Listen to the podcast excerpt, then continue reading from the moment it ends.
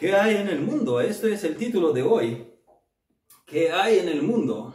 Vamos a ir a Primera de Juan, capítulo 2, versículos 15 y 16. Señor, pedimos que tú bendigas a tu pueblo para recibir tu palabra y ayúdanos a eliminar las fortalezas de este mundo que se han formado en nuestra mentalidad, sustituyéndolas con tu palabra que sea como hemos orado antes, nuestra convicción, tu palabra, y vivir para tu gloria. Pedimos que tú purifiques nuestras mentes, que no tengamos estas ataduras viejas de este mundo y que vivamos una vida de separación. En el nombre de Jesús te lo pido. Amén. Hermanos, aproxímense a estos estudios con oración para que la palabra predicada tenga sus efectos en la eternidad. ¿Por qué estudiamos la palabra? Es porque tenemos que crecer en la madurez espiritual, crecer en el conocimiento de Jesucristo, crecer en la gracia, conformarnos a su santa imagen, crecer espiritualmente. Todo esto describe el mismo proceso nuestra transformación de gloria en gloria, nuestra conformación a Jesucristo. No es solo conocimiento lo que nos interesa. Tomamos la palabra escrita de Dios, la hacemos nuestra convicción y la ponemos por obra. Lo repetimos una y otra vez, todas las veces, y así es como se forma el carácter. Tras hábito, tras disciplina, tras perseverancia en la obediencia a la palabra de Dios. Lo que necesitamos es transformar nuestro carácter para reflejar la gloria de Cristo. No es solo saber, es ser pero si para ti conocer la Biblia es solo saberla, ahí, ahí todo se queda, no hay que molestarse. Déjala de estudiarla, ponla en la estantería, si no te lleva a ser como Jesucristo. Ni tampoco estudiamos la Biblia para aparentar gente religiosa y encima gente ortodoxa venir con un aire de importancia ah, así. Con un aire de importancia diciendo así, aquí somos una iglesia de sana doctrina. Una iglesia insuperada. Y cualquiera que discrepe con nosotros está equivocado. No, no es esto lo que nos interesa. Nos interesa la santificación. Nos interesa carácter de Jesucristo. Para eso estudiamos la Biblia. Nos interesa agradar a Dios. Eh, nos interesa vivir para su gloria. ¿Es importante que se predique la sana doctrina? Por supuesto que sí. De ahí empieza todo. Lo que creemos afecta lo que hacemos. Eh, nuestros actos no surgen de nada. Y es por eso que necesitamos la sana doctrina, pero allí no termina todo. Necesitamos, repito, sana doctrina. Los actos surgen de la mentalidad, de los afectos que se han formado, y estos deben ser moldeados por la verdad de Dios. Pero el objetivo es ser y hacer también, no solo conocer, el objetivo es que tengas un carácter maduro, un carácter bíblico, un carácter fuerte.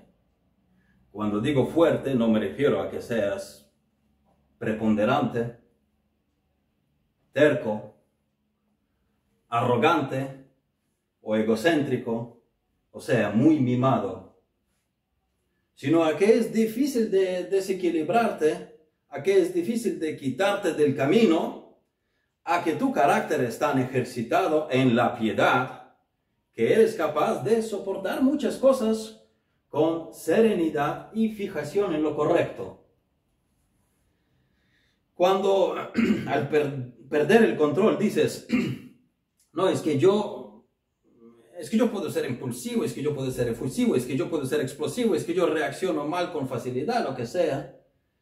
Eso ya no es un carácter fuerte desde la perspectiva bíblica. No veo ninguna fuerza en que uno se explote fácilmente con el mínimo zarandeo y luego diga, no, es que yo soy de esta manera. Hmm. Carácter fuerte es un carácter endurecido, es un carácter entrenado, es un carácter maduro. Y es a eso que nos dedicamos aquí. Y por eso es que estudiamos las escrituras. Para que ya no seamos niños fluctuantes llevados por doquier de todo viento de doctrina, por estratagema de hombres que para engañar emplean con astucia las artimañas del error, sino que siguiendo la verdad en amor crezcamos en todo en aquel que es, es la cabeza. Esto es Cristo, Efesios 4, versículos 14 y 15. Es crecer en la imagen de Jesucristo. No es, no es solo para decir, oh, aquí, aquí tenemos una doctrina, de, una iglesia de sana doctrina. No es para esto eh, miren, yo prefiero a un predicador sencillo y directo que me explique en los dedos las mismas verdades y que esto me lleve a la obediencia a Cristo que convertirme en un cabezón que controla todos los sismos, pero que no tiene músculos para caminar. Así que vamos a examinarnos en esta mañana, donde tenemos que hacer los ajustes Toda la escritura es inspirada por Dios y qué más. Y es útil, ¿verdad? Esta palabra debe tener repercusión práctica, es útil. Debe tener efecto transformador por su espíritu en nuestras vidas. Vayamos nuevamente a nuestro pasaje, estamos aún en 1 de Juan capítulo 2 versículos 15 a 16 que dice, no améis al mundo ni las cosas que están en el mundo. La prohibición no es nada ambigua, es bastante clara. Cuando la Biblia dice, no adulterarás, tú no preguntas qué significa esto, porque la prohibición suena lo más claro que puede sonar, ¿verdad? Cuando la Biblia dice, no améis al mundo, ¿qué parte de ella no entiendes? Esto es tan claro y sencillo como puede ser. Y la dificultad no es falta de entendimiento. La dificultad es la falta de la obediencia a los mandamientos claros de Dios. No es que no entiendas el mandamiento. Es que no quieres obedecer al mandamiento claramente formulado. Tu corazón está tan inclinado en esa dirección que eliges desobedecer a Dios en lugar de obedecer. No améis al mundo ni las, cosas, ni las cosas que están en el mundo. Si alguno ama al mundo, el amor del Padre no está en él. Si amas al mundo, no amas a Dios. Si tu vida es descrita por los principios y los valores de este mundo, que vamos a deletrear desde el versículo 16, que dice, porque todo lo que hay en el mundo, los deseos de la carne, los deseos de los ojos y la vanagloria de la vida, no proviene del Padre, sino del mundo. Si tu vida va en el rumbo donde rigen estos valores, te engañas a ti mismo. Puedes engañar a los demás diciendo a otros que amas a Dios, pero en realidad amando al mundo. Pero el mayor perjuicio de todos es que te engañas a ti mismo, te estafas a ti mismo. Tú no vas en la dirección en que dices ir. A menudo nos engañamos, por eso necesitamos este texto que sea tan claro, que sea contundente, que sea aleccionador.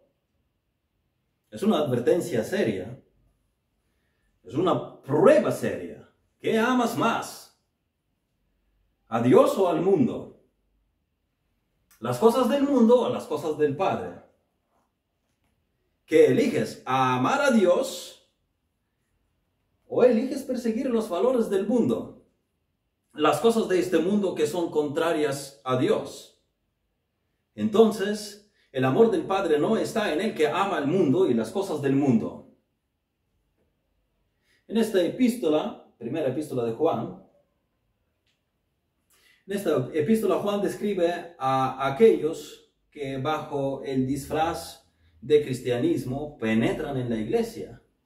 Y mucha gente viene a la iglesia bajo el disfraz de algunos ritos, aprendiendo las doctrinas, imitando lo que se hace, repitiendo el vocabulario, cantando. Y Cristo, Cristo advertía de esto cuando hablaba de lobos vestidos de ovejas. Pablo advertía de esto cuando hablaba de, eh, de los lobos rapaces también. Pedro y Judas también advertían. Y Juan ahora advierte sobre esto. Y estas verdades son importantes para saber quiénes somos que realmente pertenecemos a Cristo. Y Juan presenta todo en términos muy sencillos. Él divide la humanidad en dos bloques. Los que tienen vida eterna y los que se pierden. No hay tercero. Los hijos de Dios y los que no lo son. Hay dos reinos.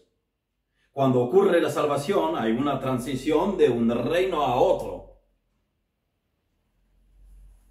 Dios nos ha librado del eh, reino de las tinieblas y trasladado al reino de su amado Hijo. Y cuando esto sucede, la persona salva sigue viviendo en este mundo con las personas que la rodean, personas cuyo verdadero amo no es Dios absolutamente. Y esto se manifiesta en la sociedad, en la política, en lo que se celebra. La sociedad que está bajo el diablo y que no produce fruto para Dios la persona salva, estamos diciendo, siendo trasladada al otro reino, a otro dominio, habiendo cambiado del Señor, aún viviendo en este mundo, entrará en conflicto con el mundo que no está bajo el dominio de Dios. Eh, si no sientes este conflicto, este antagonismo, si no chocas con valores de este mundo, tal vez es porque no ha ocurrido el cambio de reinos en ti. Juan dice que los valores en los que se basan los creyentes y sus frutos son radicalmente diferentes a los del mundo. Pero el que se siente cómodo con el mundo, el mundo que rechaza a Dios, el que vive según los valores de este mundo, el amor del Padre no está en él. Y no hay una posición del medio aquí, o estás con Dios o estás sin Dios. Pero dirá alguien, yo veo que soy débil. Yo amo a Dios, pero me siento, me siento a menudo atraído por las cosas de este mundo y no quiero que sea así. Mi deseo es como el del apóstol Pablo, miserable de mí, ¿quién me librará de este cuerpo de muerte? Yo no amo a Dios como debería. Bueno, lo, entiendo. Yo tampoco amo a Dios como debería. Me quedo lejos del amor a Dios que quiero practicar. El amor del cristiano a Dios no es perfecto, pero es genuino. Yo amo a Dios. Mi amor es mi respuesta a su amor. Y sé que esta respuesta es demasiado débil, pero aún así yo amo a Dios porque Él me amó, porque Él obró en mí. Esa es la forma en que sé que soy su hijo, en que yo le amo a Él porque Él me ha amado. Pero todavía tenemos remanente de esta naturaleza adámica. Todavía no estamos completamente santificados y todavía estamos luchando. Todavía necesitamos la advertencia. Todavía necesitamos la prohibición. No améis al mundo ni las cosas que están en el mundo. Y ahora, después de la prohibición, después de la advertencia, se nos da explicación. ¿Y qué hay en el mundo? porque todo lo que hay en el mundo es todo lo que hay. Solo hay tres cosas, dice Juan. Solo tres cosas fueron usadas para desviar al ser humano en el Edén. Estas tres cosas fueron empleadas para tentar a Jesús en el desierto.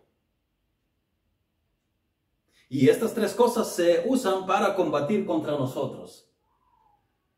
Cada tentación específica que el hombre haya enfrentado puede ser categorizada en una de estas tres vías. ¿Cuáles son? Versículo 16. Los deseos de la carne, los deseos de los ojos y la vanagloria de la vida. Luego añade, eso no proviene del Padre, sino del mundo. Así que vamos a analizar cada uno de estos tres elementos del triángulo satánico con el que él gobierna este mundo. Los deseos de la carne, los deseos de los ojos y la vanagloria de la vida. Primer elemento del mundo y de sus cosas, mundo como sistema de valores contrarios a Dios, no los animales, no los árboles. Juan tampoco habla del gobierno, de la población, sino del mundo como sistema, como reino de las tinieblas. El sistema de oposición a Dios. La primera categoría de las tentaciones, la primera clase de pecados es llamada los deseos de la carne. Los deseos aquí es básicamente un deseo fuerte, literalmente deseo, anhelo apasionado, ansia. Y eso en sí no está mal. Quiero decir, un fuerte deseo en sí no está mal. Aquí se especifica que son deseos de la carne, pero un fuerte deseo de algo legítimo no está mal. Esta palabra no siempre se usa en un sentido negativo. Por ejemplo, un fuerte deseo de leer la Biblia es bueno, ¿verdad? Luego Filipenses 1.23 dice, porque de ambas cosas estoy puesto en estrecho, teniendo deseo de partir y estar con Cristo, lo cual es muchísimo mejor. Aquí, epitomía, deseo, es buena cosa. El fuerte deseo no siempre tiene una connotación negativa. Un deseo de comer no es malo. Pero otra cosa es cuando hablamos de apetitos incontrolados. El deseo natural de comer se corrompe si vivimos para comer. Podemos corromper los deseos legítimos. El sexo no es malo en sí mismo. 1 Corintios 7 dice que los cónyuges no deben privarse del sexo. Pero esto se vuelve pecaminoso cuando está fuera de sus límites para los que fue diseñado. Nuestro pasaje habla del fuerte deseo de la carne. O eso ya nos reduce las palabras al significado más estrecho. Son deseos malignos por las cosas de la carne. La carne pretende vivir sin Dios. De eso empezó todo en Edén. El diablo logró que Eva siguiera sus deseos en vez de obedecer a la palabra de Dios. Los deseos de la carne. Esta es la vieja naturaleza que involucra más que el cuerpo se involucran nuestros sentidos que tienen que ver con nuestra existencia física para cosas, para cosas que son contrarias a Dios, cosas que excluyen a Dios. El cuerpo está involucrado porque vivimos en el cuerpo. Tacto, olfato, gusto, oído y vista, pero los deseos de la carne van más allá de la rutina física. Los deseos de la carne son orientados al complacer a uno mismo y no vivir para la gloria de Dios.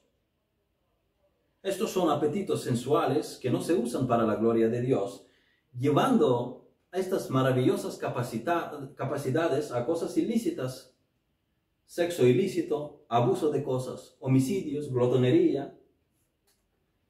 Necesitamos comida, pero también podemos abusar de este maravilloso sentido del gusto. Eso es abusar y hacer mal uso del cuerpo.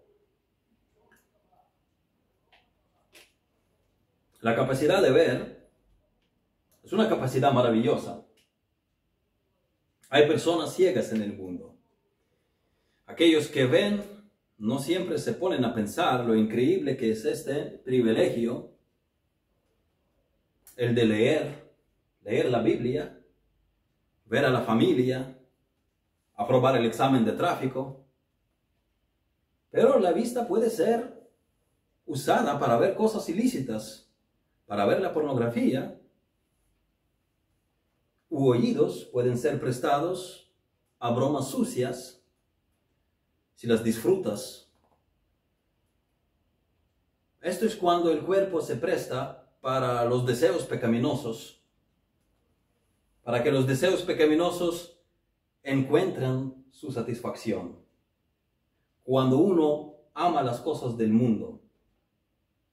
Fíjense en que estos son nuestros deseos. Los deseos de la carne son nuestros. Nosotros no podemos culpar a nadie de nuestros pecados. El pecado radica en nosotros. Es mi corazón de donde vienen mis acciones.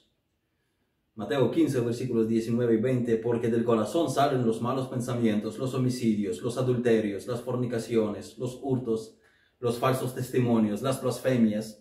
Estas cosas son las que contaminan al hombre, pero el comer las manos sin lavar no contaminan al, hombre. Mira cuánta cosa sale del corazón. Este mundo es un lugar peligroso para los creyentes. El mundo está lleno de tentaciones. Las tentaciones son impulsos externos que buscan la conexión con el pecado que hay en, nosotros. Para superar la tentación, lo más eficazmente posible, hay que cortarla desde el principio.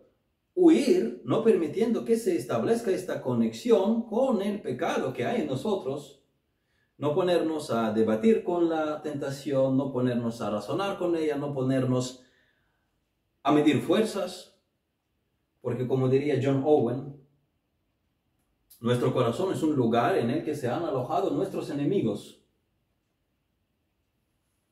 Así que corta la tentación desde el principio.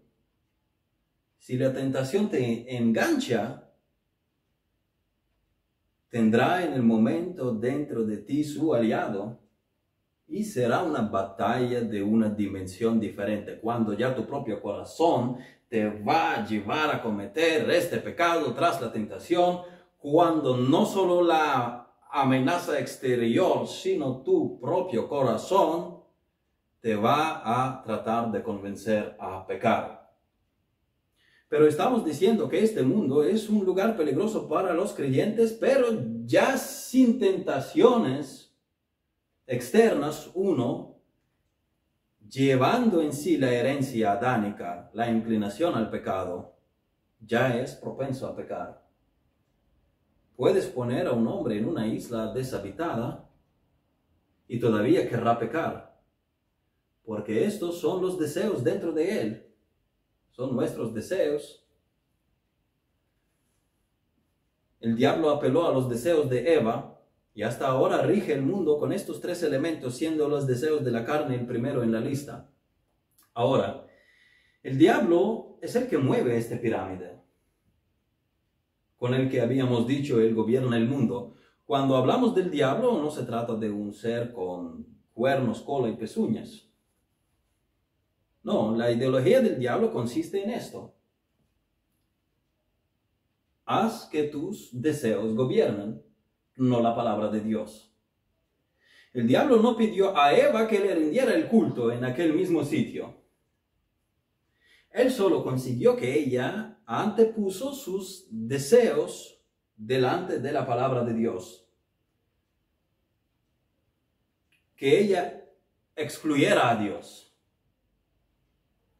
Y esto era suficiente para el diablo. Génesis 3.6 dice, y vio la mujer que el árbol era bueno para comer. Yo ya lo quiero, es bueno. Lo quiero comer. Hay la palabra de Dios y hay mi deseo. Ella pone delante su deseo. Y desde entonces todo es acerca de deseo. Efesios 2, versículos de 1 a 3, dice, y Él os dio vida a vosotros cuando estabais muertos en vuestros delitos y pecados, en los cuales anduvisteis en otro tiempo siguiendo la corriente de este mundo. El espíritu de este mundo, la corriente de este mundo es pensar y actuar de acuerdo con ideas, ideologías y normas fuera del dominio de Dios. Es lo que ocurrió en Edén y la corriente de este mundo se pone en marcha por Satanás, como nos dice aquí, conforme al príncipe de la potestad del aire el espíritu que ahora opera en los hijos de desobediencia. Hay desobediencia, hay vida según los deseos antepuestos frente a la voluntad de Dios. Y Satanás es el que maneja a todos aquellos que no están bajo el señorío de Jesucristo, los hijos de desobediencia. Ellos viven en los deseos de la carne, hacen la voluntad de la carne. Todo es acerca de sus deseos, pero Satanás es el que lleva al mundo en esta dirección. Conforme al príncipe de la potestad del aire, él está apoderado del hombre desde Edén, entre los cuales también todos nosotros vivimos en otro tiempo en los deseos de nuestra carne, deseos de nuestra carne haciendo la voluntad de la carne. El mundo solo está interesado en satisfacer deseo y aspiraciones carnales. Y la religión del mundo está edificada sobre este principio. Mis demandas están en primer plano. La doctrina derivada del razonamiento, no de las escrituras, derivada de la mente, de la que Dios está excluido. La idea de que la religión debe servir al bienestar del ser humano es otra manifestación de la carne, los deseos de la carne. Otra marca del mundo sin Dios, como leímos en Efesios, entre los cuales también todos nosotros vivimos en otro tiempo, en los deseos de nuestra carne, haciendo la voluntad de la carne y de los pensamientos y éramos por naturaleza hijos de ira lo mismo que los demás. No solamente hay deseos de la carne, también hay deseos de la mente, voluntad de los pensamientos. Así en Roma pagana, como en todas las épocas, como hoy en día. Tristemente, muchos sistemas religiosos están estructurados así. Ven a nosotros, lo tenemos mejor. O como yo escuché a uno que dice, no me gustan algunas iglesias en esta ciudad porque vengo y no me preguntan qué necesidad yo tengo. O que escuché testimonios de conversión o supuesta conversión de gente que resalta en sus historias que uno debe sentir la ayuda de Dios para venir a Él. Ayuda de Dios en alguna rutina diaria no se refiere a la gracia que obra en el corazón del pecador para conversión. O que en las iglesias eh, su programa evangelístico se basa en la pirámide de Maslow, la jerarquía de necesidades, necesidades básicas, las de seguridad y protección, necesidades sociales, de autoestima, de autorrealización. Ellos toman esta aproximación del mundo, las bases de la religión del mundo, y así atraen a la gente apelando a los deseos de la carne. La esencia es la misma, solo se mueven las fronteras. Pero todo se basa en los deseos de la carne. Ven a nosotros, te satisfacemos tus deseos, pero de esta manera peculiar. Muchas iglesias, en su afán de complacer al mundo, incluso están orgullosas de haberse fusionado con el mundo, de que es imposible saber dónde está el creyente y dónde está el incrédulo. Pero como dijo alguien, el hecho de que la iglesia le gusta el mundo todavía no garantiza que no significa que al mundo le gusta Cristo. El mundo está regido por el derecho, derecho de placer. Es agradable, yo lo quiero, todos deben inclinarse ante los deseos, las leyes deben ajustarse para los deseos y muchos usan el cristianismo también para satisfacer sus deseos. Muchos buscan iglesias que les den lo que ellos desean. Mi amigo pastor me contó que una señora vino a mirar su capilla para ver si puede trasladarse de otra iglesia a esta. Era en los Estados Unidos. La mujer miró las instalaciones, ah, fue informada sobre los ministerios en que la iglesia tiene sus programas y al final pregunta, bueno, ¿qué más me podéis ofrecer? Y el pastor dice que quería contestarle casi, ¿puedo enseñarle dónde está la puerta de la salida? Cristo no dijo a nadie en sus predicaciones, venid a mí, yo satisfaré vuestros deseos, yo cumpliré vuestras expectativas. Eso sería el motivador del mundo. Cristo dijo, si alguno quiere venir en pos de mí, niéguese a sí mismo y tome su cruz y sígame. Y es ilusorio que puedas obtener la felicidad satisfaciendo tus deseos. Tristemente, muy pocos creyentes saben lo que significa vivir de sacrificio, no vivir para sus deseos, vivir de sacrificio, cómo obtener, tener, cómo obtener placer en servir a Dios un esposo en servir a su esposa y viceversa. Todos están preocupados por cómo vivir para su propio placer, cómo no, trabajar demasiado para los hermanos, por los hermanos, cómo nadie se aproveche de ti. Así funciona el mundo y lamentablemente muchos cristianos viven de acuerdo con esos valores. Todo es acerca de los deseos, mis deseos.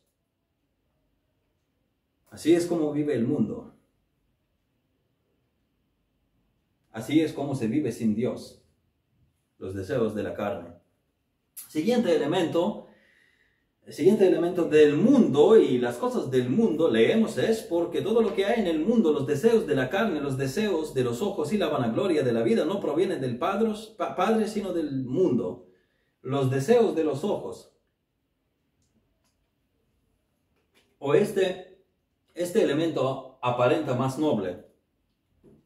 Los deseos de la carne y los deseos de los ojos eh, no están muy lejos. Ambos provienen de la misma fuente. La diferencia es que los deseos de los ojos parecen más noble. No es solo una eh, satisfacción del cuerpo, sino también ya un placer estético. Los deseos de los ojos ya mejoran el estatus de la persona. Y vio la mujer que el árbol era bueno para comer y que era agradable a los ojos. ¡Wow! No es solo tragar, bueno, probar sabor, disfrutar un poco, y, pero al estómago después. No, encima es contemplar, apreciar el arte. Qué malo hay en mirar se puede entender aún los deseos de la carne, bueno, se ingieren, pero mirar, no todos pueden contemplar lo bello. Alguien dirá, eso es la suerte de personas especiales que entienden el gusto, que entienden la clase, que conocen las sutilezas. Estos son conocedores de la clase.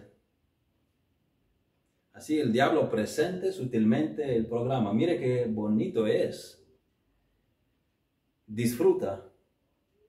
Así que incluso la belleza terrenal la puedes usar para ir contra Dios, teniendo un deseo desordenado por ella, no de una manera que honre a Dios, sino haciendo algo que desafía a Dios.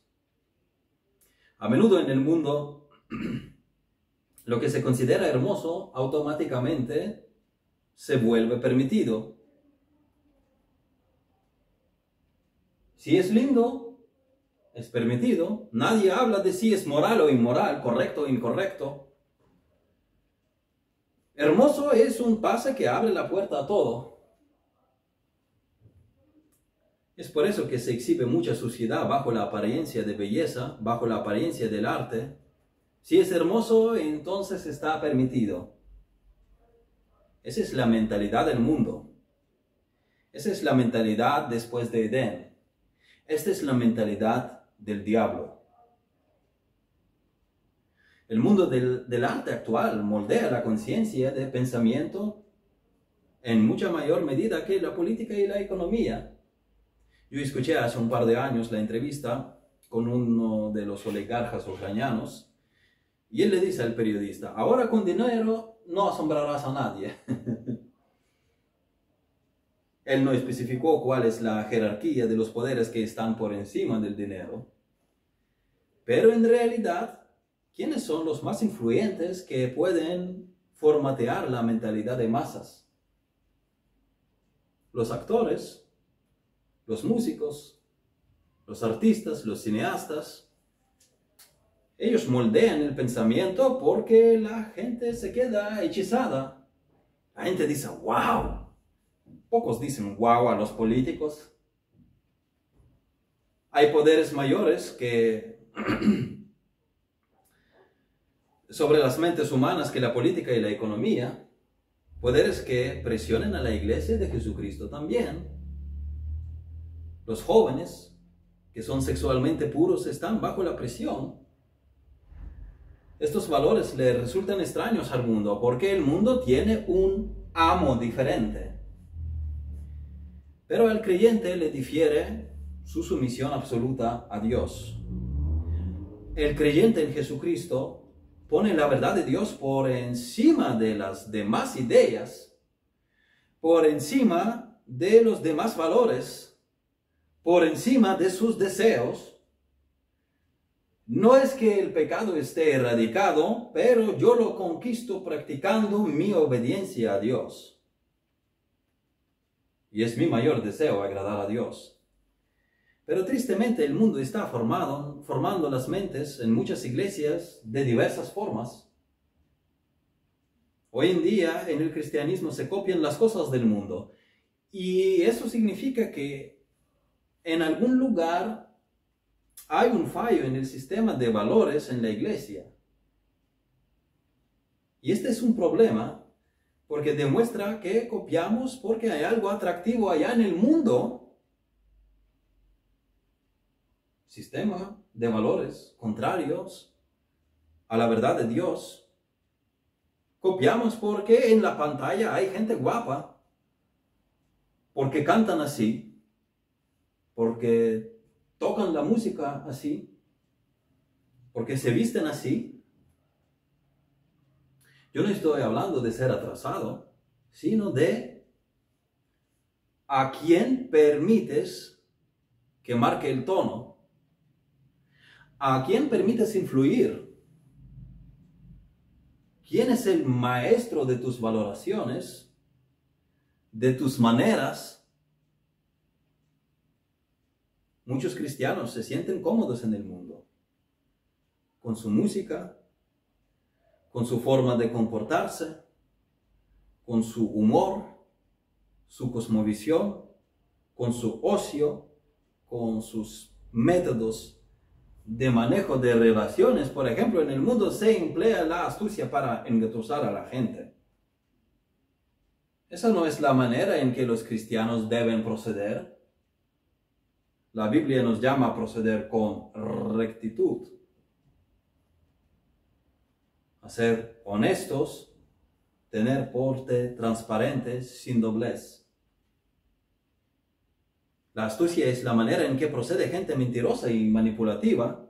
La astucia es el arma de Satanás.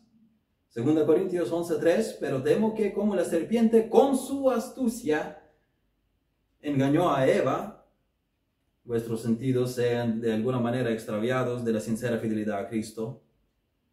La Biblia dice que la astucia es el arma de mujer seductora, Proverbios 7:10, cuando he aquí una mujer le sale al encuentro con atavío de ramera y astuta de corazón. La astucia es el arma de los falsos maestros. Romanos 16, 18, porque tales personas no sirven a nuestro Señor Jesucristo, sino a sus propios vientres y con suaves palabras y lisonjas engañan los corazones de los ingenuos. Y Judas dice, porque algunos hombres han entrado encubiertamente. Estos se infiltran, no anunciando desde el principio sus intenciones y su mensaje. Estos vienen disimuladamente. Ellos proceden astutamente. Y es inaceptable que el cristiano imite las tácticas del diablo no dejes que el mundo te dicte los principios de cómo vivir.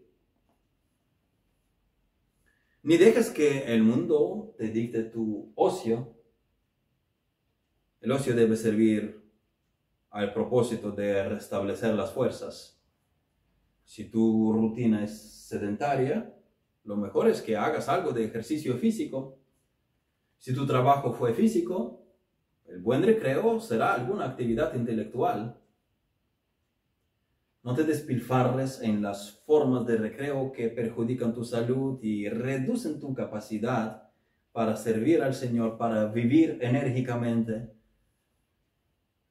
No lo que mata nuestro pensamiento como las redes sociales, no las telenovelas, no los videojuegos. Según unos científicos en Japón, los videojuegos estimulan ciertas áreas del cerebro que son responsables de la visión y el movimiento, y es verdad que coordinan los movimientos de las manos con la visión, pero no contribuyen al desarrollo de otras áreas importantes del cerebro y detienen desarrollo de aquellas partes del cerebro que son responsables del comportamiento humano, el entrenamiento de la memoria, las emociones, el aprendizaje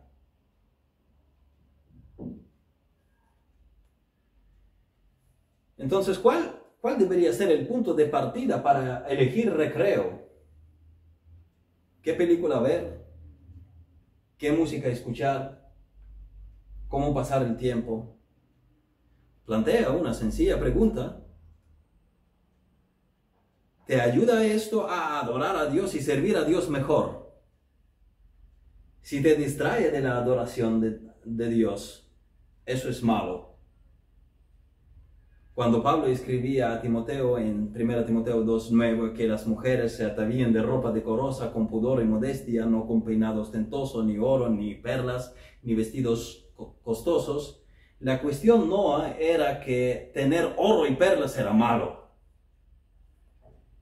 Si en la providencia de Dios vienes de una familia pudiente, esto no es mal. Si has ganado propiedad de una forma honrada pero exhibirlo en un culto distrae a otros. El que te suene el móvil en medio de la oración perjudica a otros en el culto. Esto estorba la adoración. Y lo, lo mismo es con los sonajeros extravagantes en las orejas, en las manos, en el cuello. Eso no ayuda a adorar a Dios nos reunimos en el culto para la adoración. El problema no está en la riqueza, sino en lo que llama la atención en el culto. La gente mirará tu peinado, ropa que sea demasiado extravagante o al contrario, muy pasada de moda.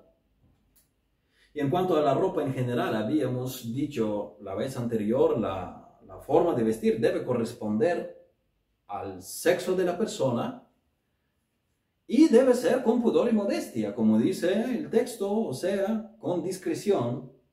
No debe ser muy llamativa y debe cubrir bien el cuerpo de manera que nadie esté tentado a mirar por segunda vez. Las damas que no se vistan del pantalón como para clase de yoga.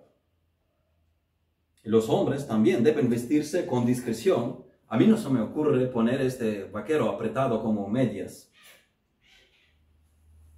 No permitas que el mundo te dicte lo que vestir, o qué oír, lo que mirar. No améis al mundo, ni las cosas que están en el mundo. Si alguno ama al mundo, el amor del Padre no está en él. ¿Por qué no amar al mundo? Porque Dios no ama al mundo, no ama estos principios de la rebelión contra Él porque Dios es amor, Él aborrece el sistema que va en contra de Él, que va en contra de la verdad, que va en contra de la santidad, que va en contra de la justicia, que va en contra de lo bueno. Porque todo lo que hay en el mundo, los deseos de la carne, los deseos de los ojos y la vanagloria de la vida, no proviene del Padre, sino del mundo. Cuidado con los deseos de los ojos, cuidado de la codicia, cuidado con desear lo que pertenece al otro, con anhelarlo, con hacerlo ilegítimo para conseguirlo, porque sin ello no estás satisfecho, cuidado. Amamos al mundo cuando vemos cosas que son difíciles de resistir y vivimos para conseguirlas. Ferrari, Ducati, ¿qué más? Y perdemos la felicidad, perdemos contentamiento, perdemos la satisfacción en Dios. No tengo esto, no tengo aquello. Ellos tienen esto, ellos tienen aquello. ¿Qué pasó con el regocijarse siempre? Yo he visto un breve video de la televisión, no sé de qué canal, ahí no me acuerdo ahora. Lo puedo pasar al que, lo, al que quiere verlo, es en inglés, lógicamente, porque es sobre un estado sureño en los Estados Unidos, estado con población conservadora, gente hablando de los valores tradicionales, de la importancia de la familia y así sucesivamente, con un hombre diciendo que invocar a Dios, la fe, eso le es más importante que dinero regalado. Y exhiben la pobreza de algunas de las personas entrevistadas, diciendo que es el estado más pobre, pero aún así votan por, por los políticos conservadores y ridiculizan a esta gente allí con el efecto de la multitud riéndose detrás. Yo pregunté por este video a mi pastor y él dice que sí, que hay mucha gente pobre defendiendo valores conservadores, pero hay gente rica también, pero mucha gente pobre. Pero añadió curiosamente, ellos son más felices que los amantes del socialismo. En Islandia, según los datos de El Español, Islandia, uno de los países considerados más felices del mundo, 13%, 13% de la población consume antidepresivos.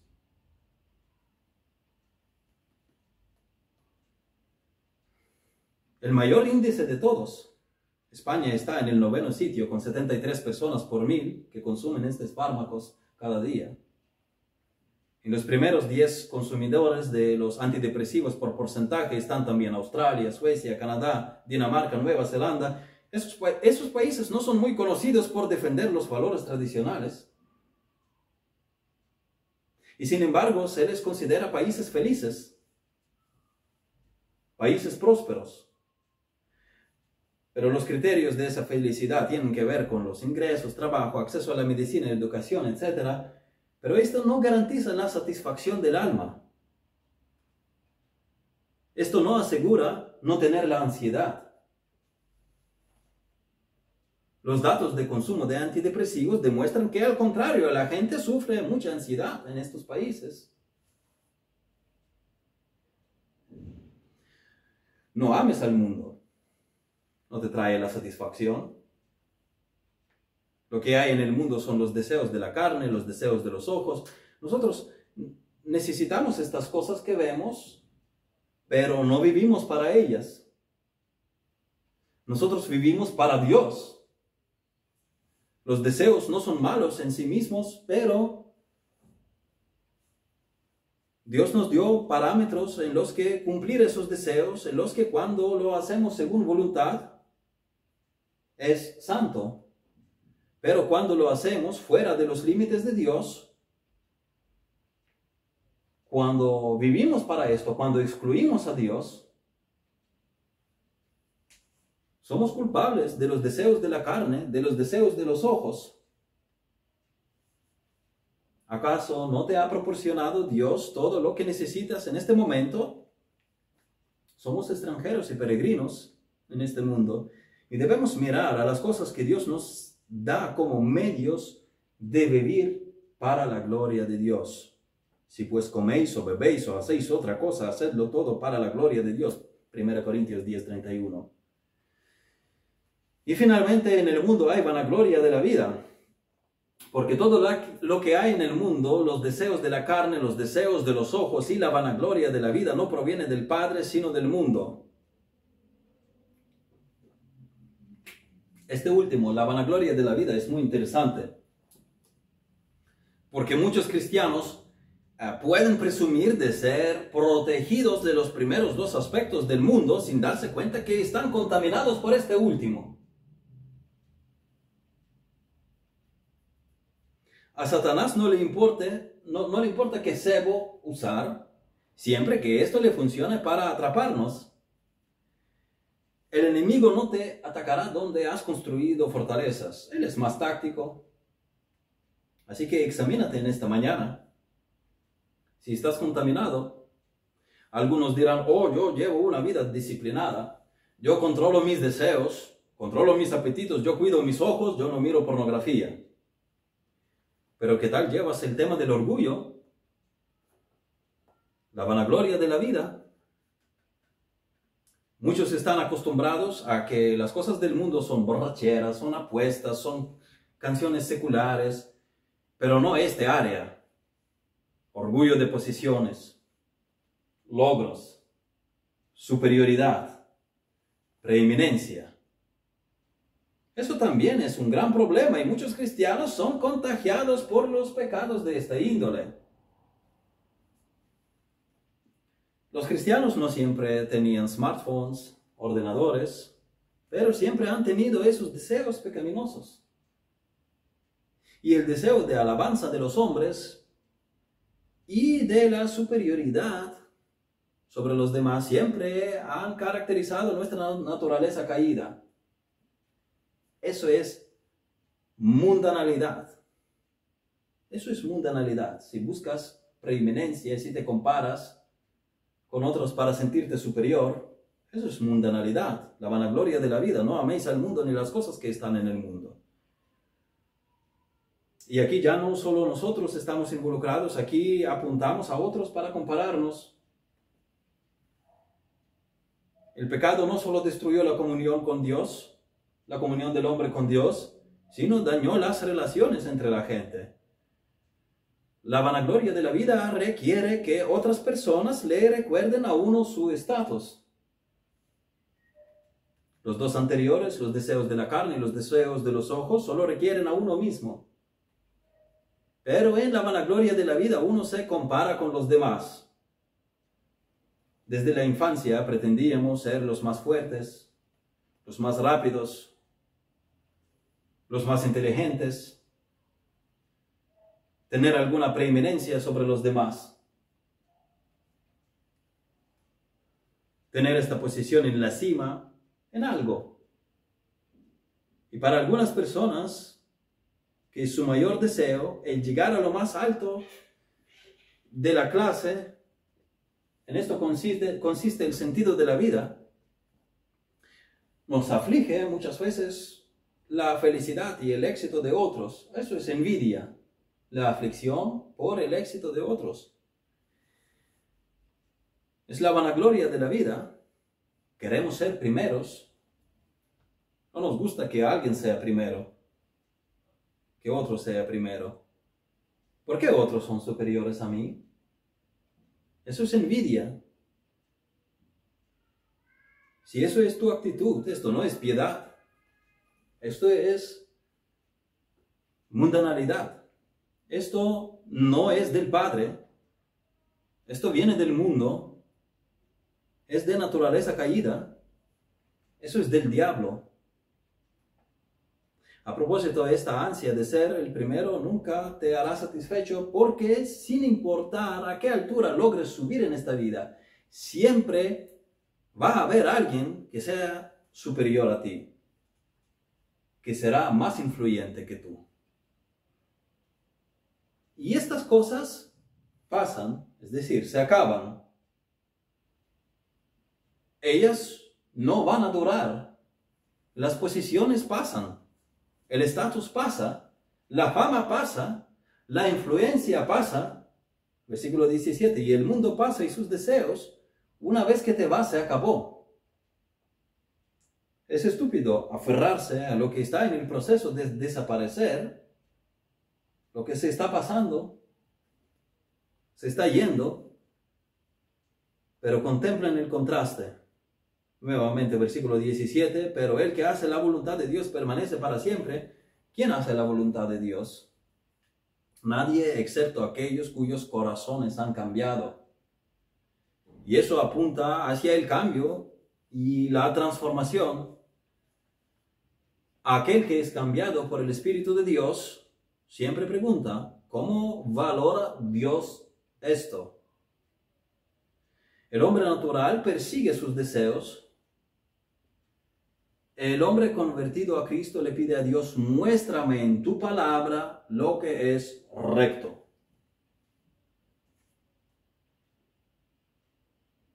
Una de las marcas que distinguen al que es nacido del nuevo del incrédulo es la actitud hacia el mundo que nos rodea. Mucha gente dice, yo soy creyente en el alma, yo soy creyente en mi corazón. No es un gran problema vivir un poco diferente, Dios conoce mi corazón.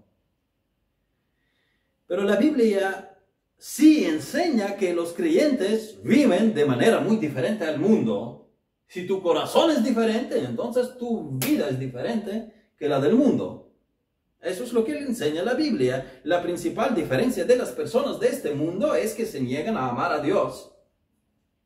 La gente no está dispuesta a reconsiderar, reestructurar radicalmente su condición para vivir bajo el gobierno de Cristo. El creyente vive bajo el gobierno de Cristo. El creyente tiene la sumisión, rinde la sumisión absoluta a Cristo.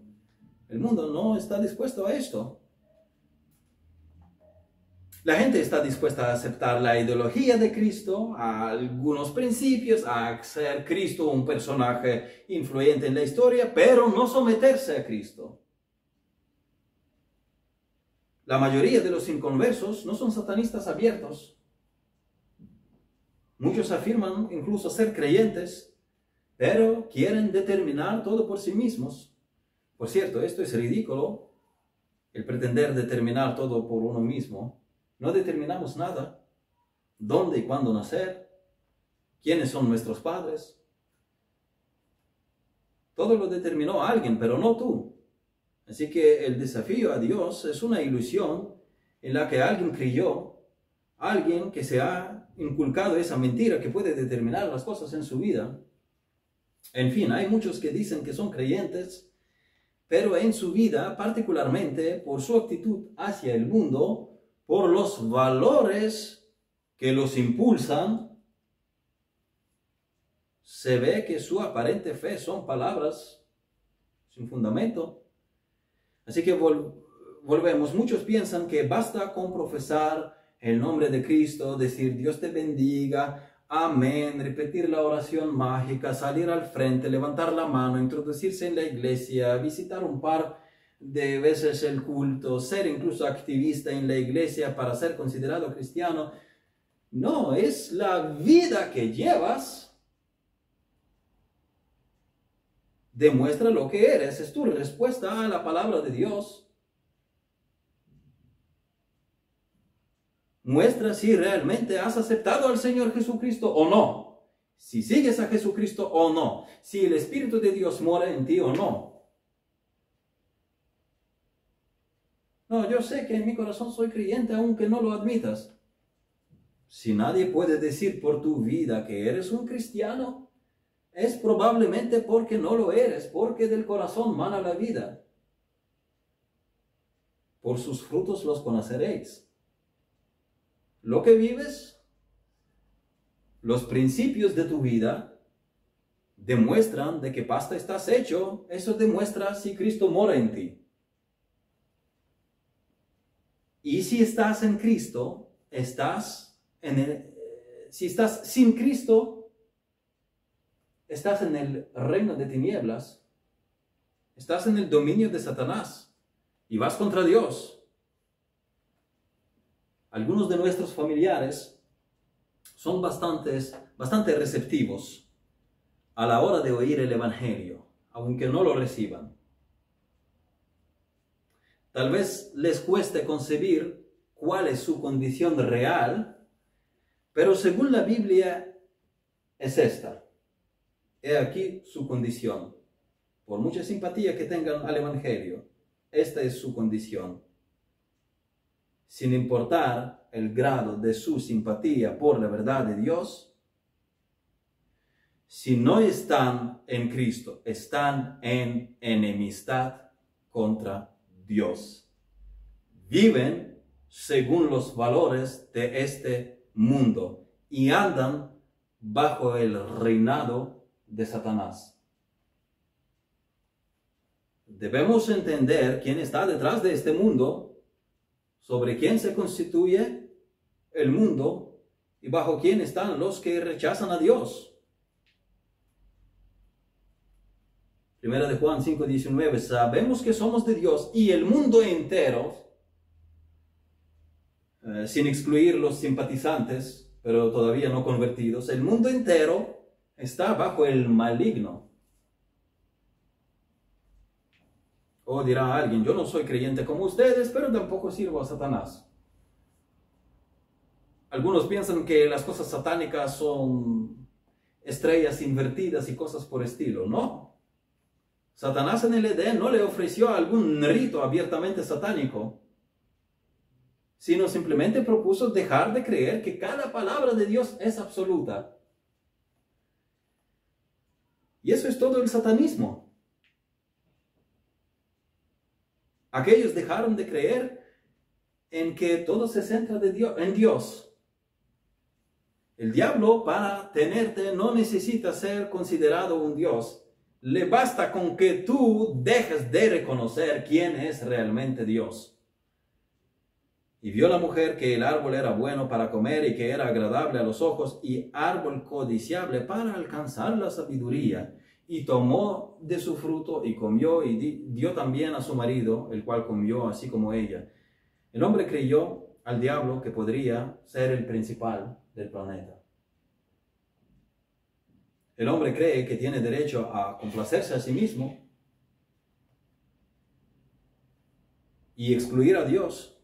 Así es a nivel individual, así es a macro nivel. Hay diferentes sistemas políticos, diferentes filosofías, pero todas se reducen a que el hombre está a cargo y complacer a sí mismo. Es un derecho que nadie puede quitarle. Primera de Juan 2.16 presenta el manojo de egocentrismo. Todo es acerca de mí. Porque todo lo que hay en el mundo, los deseos de la carne, los deseos de los ojos, la vanagloria de la vida, no proviene del Padre, sino del mundo. ¿Estás infectado por, por uno de esos tres? Eso no es de Dios. Eso es el producto del sistema del diablo. El diablo usa hábilmente las peculiaridades de la naturaleza humana para obligarlo a ser parte del sistema.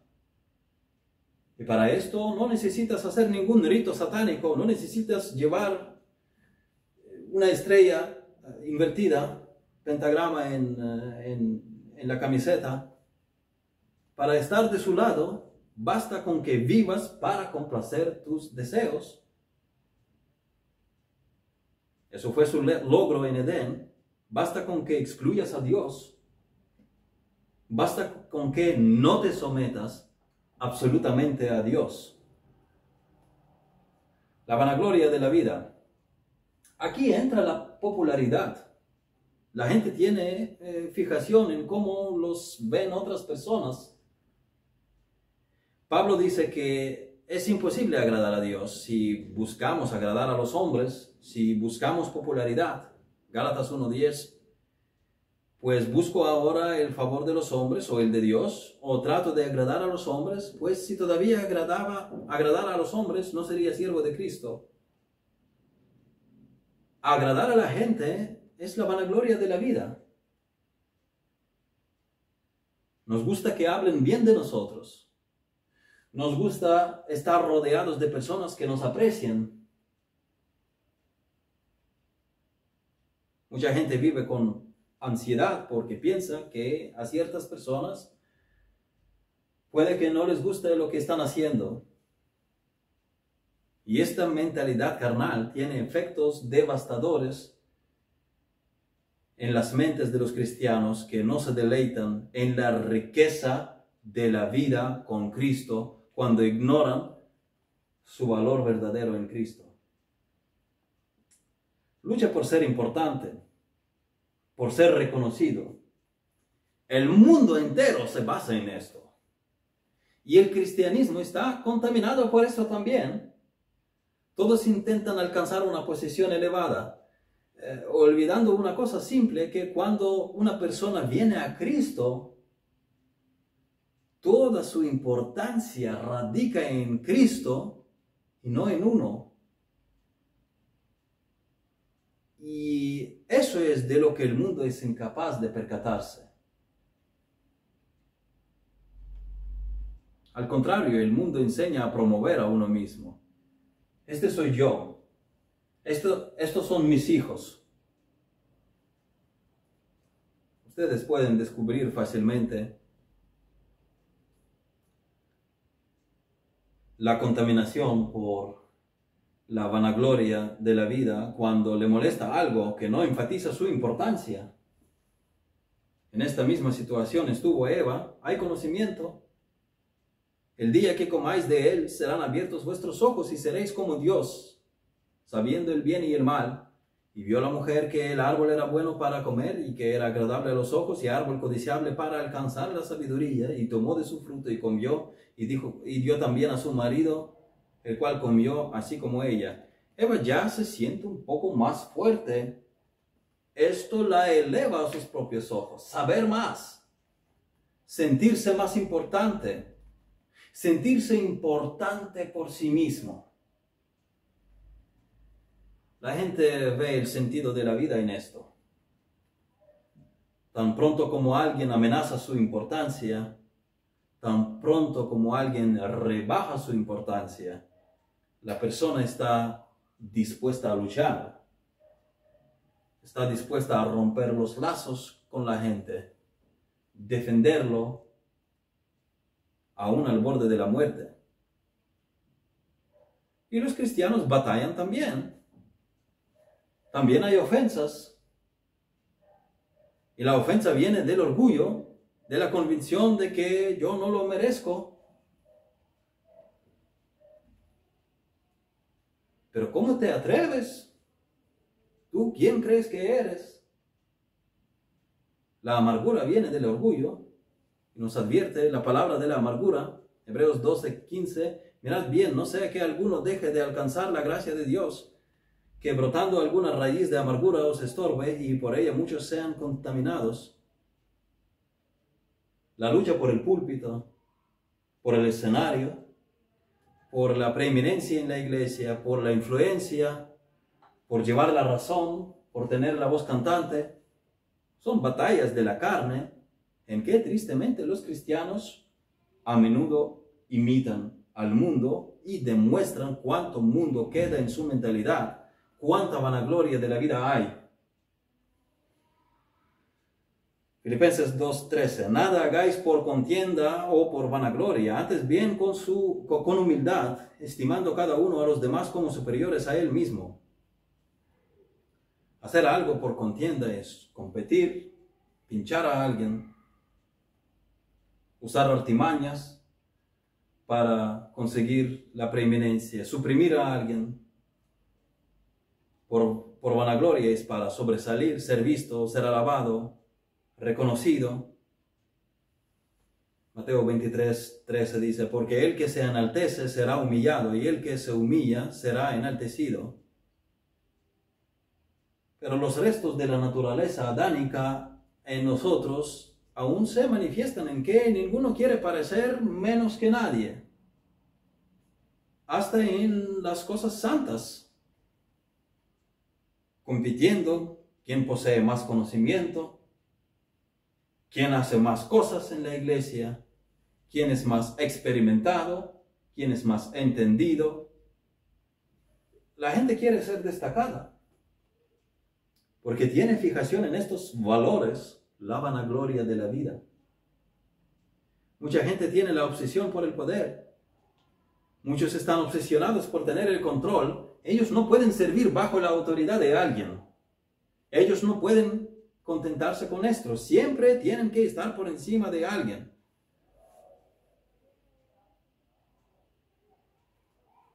Ellos tienen que estar dando las órdenes. Ellos no son felices hasta que tengan el dominio o la sensación de control sobre cada situación o incluso en cada discusión que tienen, deben llevar la razón. Deben dominar y controlar. El valor de lo que hacen se mide por cómo ellos se elevan. Es la vanagloria de la vida. Es lucha por la importancia. Esto es lo que la vanagloria de la vida produce es producido por el amor al mundo, y el que ama el mundo, el amor del Padre no está en él, deja de comportarte como el mundo.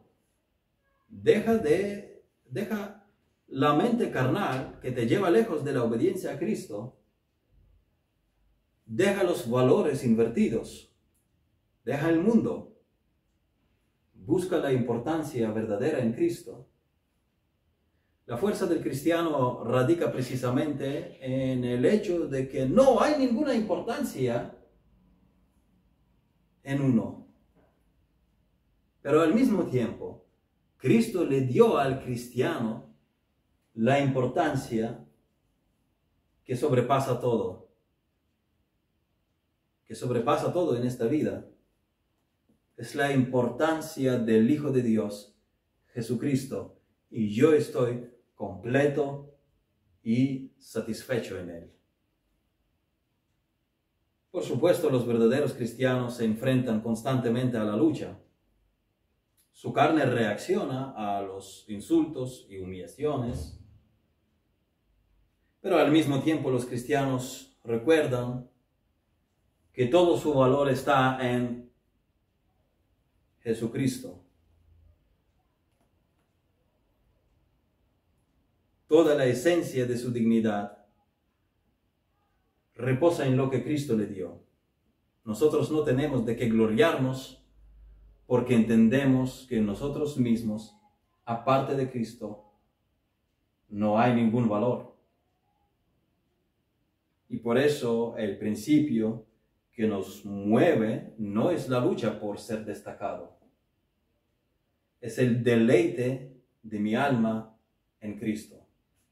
Colosenses 3, 1 a 4. Si pues habéis resucitado con Cristo, buscad las cosas de arriba donde está Cristo sentado a la diestra de Dios. Poned la mira en las cosas de arriba, no en las de la tierra, porque habéis muerto y vuestra vida está escondida con Cristo en Dios. Cuando Cristo vuestra vida se manifieste, entonces vosotros también seréis manifestados con Él en gloria. Señor, ayúdanos a tener fijación en ti en las cosas que tienen verdadero valor a tus ojos. Ayúdanos a combatir estos pecados, los deseos de la carne, los deseos de los ojos, la vanagloria de la vida y buscar deleite en ti solamente. En el nombre de Jesús te lo pido. Amén.